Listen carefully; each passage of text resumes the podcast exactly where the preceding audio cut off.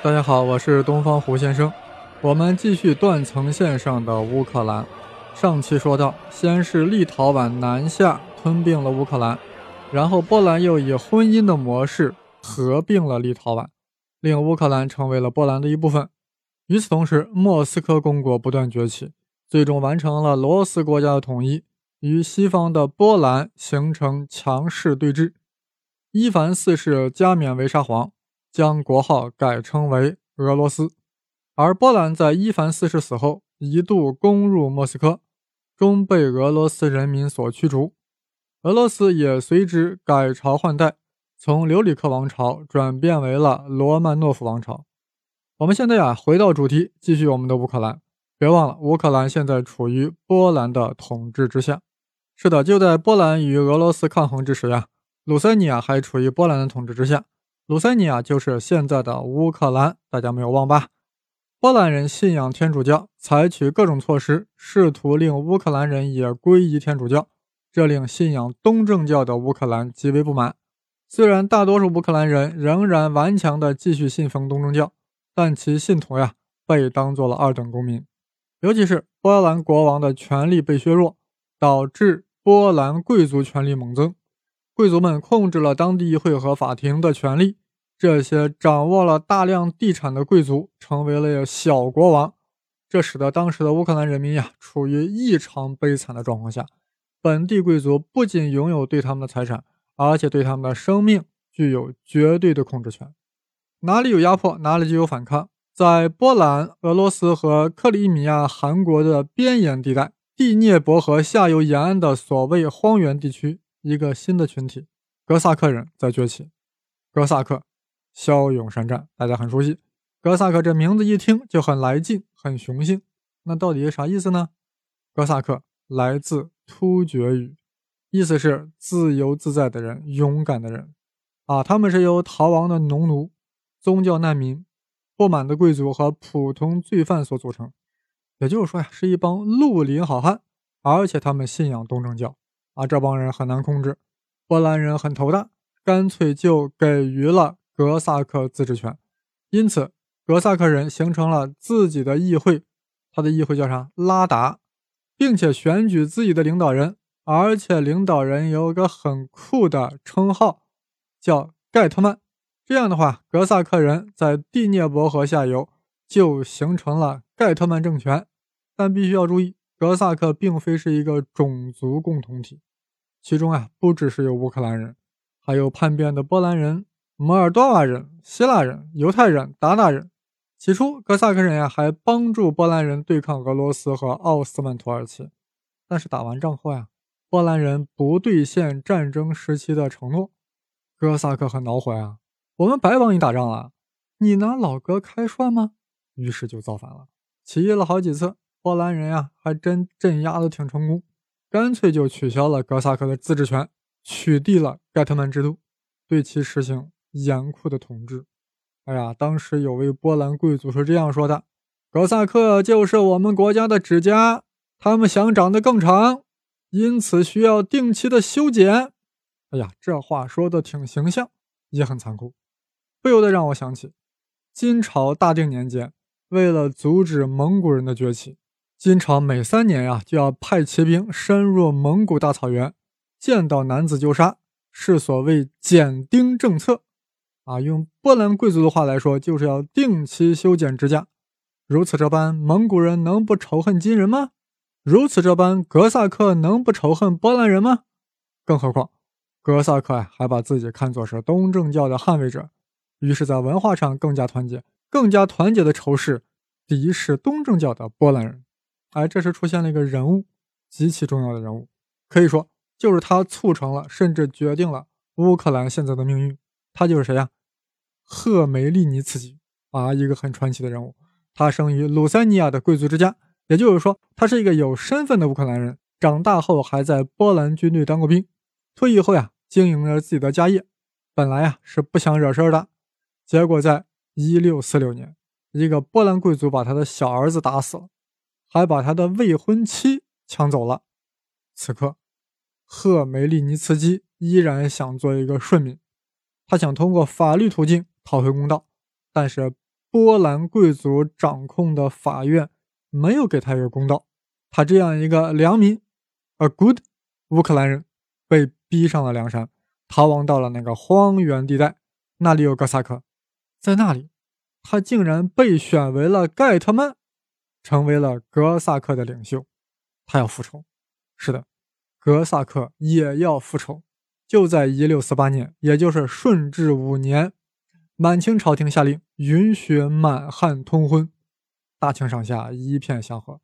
就在一六四八年，威斯特伐利亚条约签订，三十年战争宣告结束，结束了天主教徒与新教徒之间的长期战争，标志着基于威斯特伐利主权概念的现代国际体系的开始。从此。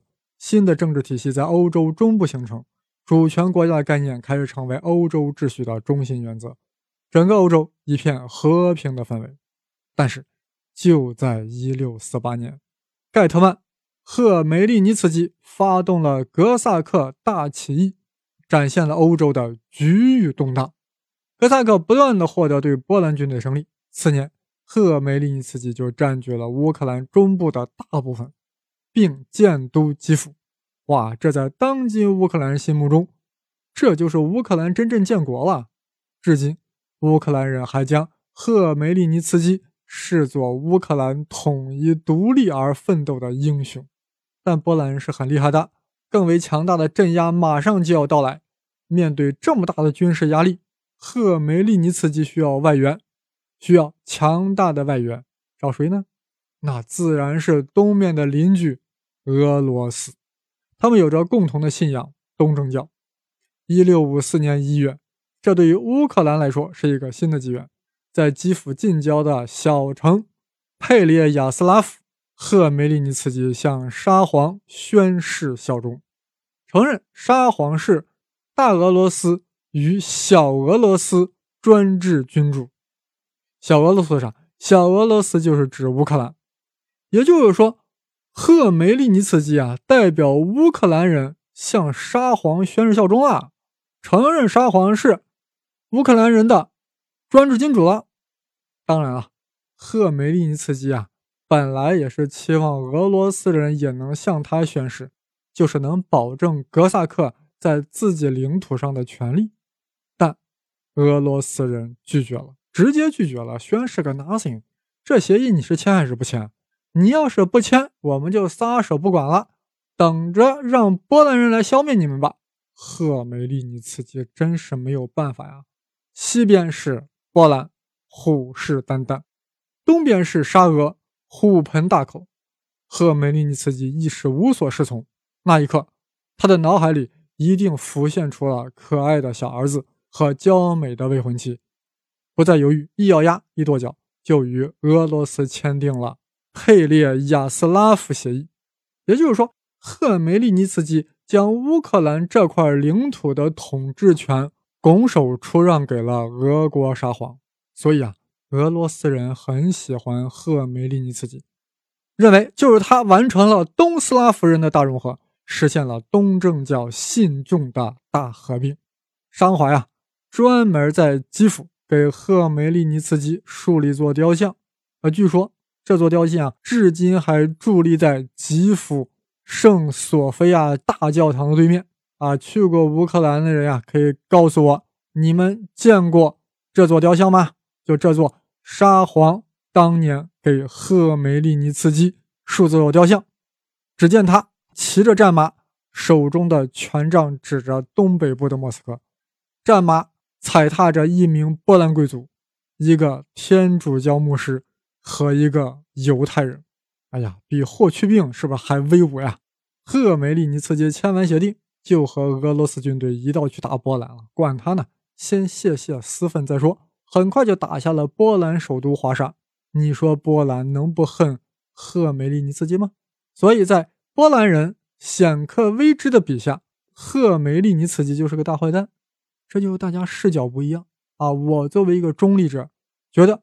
赫梅利尼茨基是一个大英雄，但他是一个悲剧式的大英雄。当时波兰的确被俄罗斯揍惨了，瑞典在旁边很 happy 啊！哎呀，叫你们波兰人过去欺负我们，我也要出手，于是瑞典也出兵打波兰，打得爽呀！你俄罗斯打波兰，我也打波兰，看谁能把他打得更烂。战争从一六六零年持续到了一六八六年，波兰的确招架不住了，俄罗斯也打累了，于是双手签订合约，波兰得到了西乌克兰，而俄罗斯控制了东乌克兰和基辅。从此，乌克兰被地理上割裂了，而割裂线正是第聂伯河，河之东归俄罗斯统治，河之西归波兰统治。也就是说。自吉普罗斯被蒙古灭亡之后，乌克兰这块土地啊，先是被立陶宛、波兰统治四百多年，然后被切割了。切割线就是第聂伯，河东为沙俄，河西为波兰。乌克兰被一分为二的情势持续了很长时间，东西两个乌克兰分别遭到了俄罗斯化和波兰化。简单的说，东部的乌克兰人民在俄罗斯人的统治下。更加坚定了原来东正教的形象，而西部乌克兰人民在波兰统治和影响下，越来越多的人加入了东夷教，也就是改向罗马教皇宣誓效忠了。这样，本来一个文化整体的乌克兰，被硬生生的打造成为了文明的断层。当然，罗马不是一天建成的，这个断层线呀，也不是一朝一夕打造而成的。其打造的过程，有待我下一期进一步的讲解。好了，我们下周再见。